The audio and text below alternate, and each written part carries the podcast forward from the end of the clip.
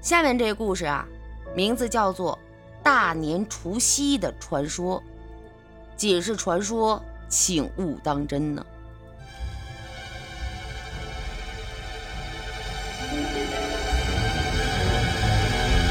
这个就是你们刚才说的年兽了，听听这个故事吧。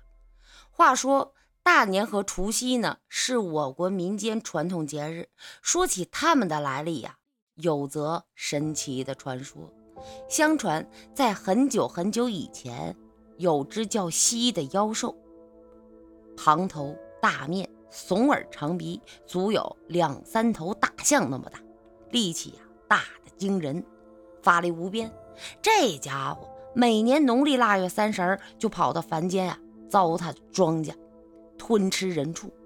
他来时呼风唤雨，天昏地暗。闹得天下人呢人心惶惶，诸家不安，老百姓就找土地爷告状啊，土地又找庙王汇报，庙王再找阎王爷算账啊，不是赵王爷算账，因为赵王爷是玉皇大帝派来专管凡间事儿的，在每年腊月二十三日回天庭汇报一次下界的情况，人们为了过上安宁日子啊。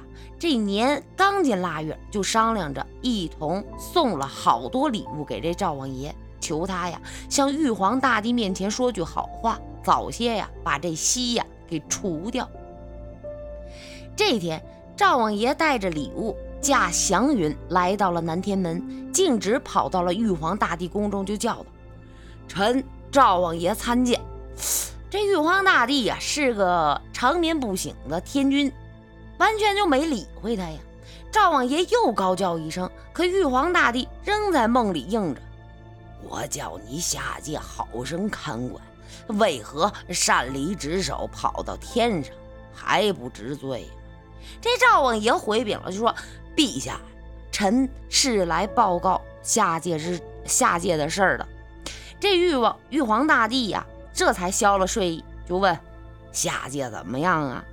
阎王爷就答了：“好倒是好，不过玉皇大帝听得言语吞吐啊，追问就是到底如何呀？”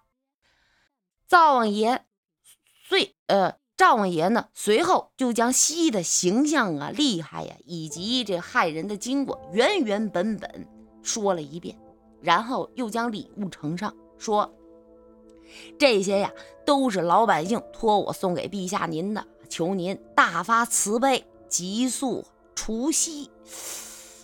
玉皇大帝见百姓遭劫，那也是十分的怜念啊。又见大家馈赠厚礼，更是盛情难却。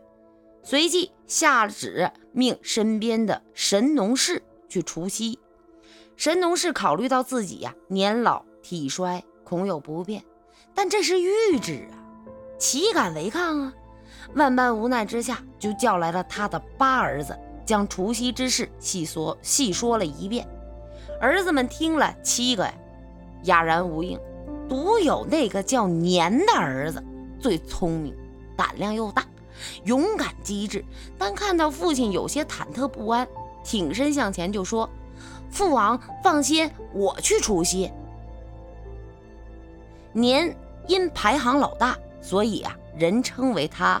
大年，大年虽然慷慨答应，但神农氏总是放心不下，所以传来了灶王爷叮嘱说：“今年大年下凡除夕，恐是啊凶多吉少。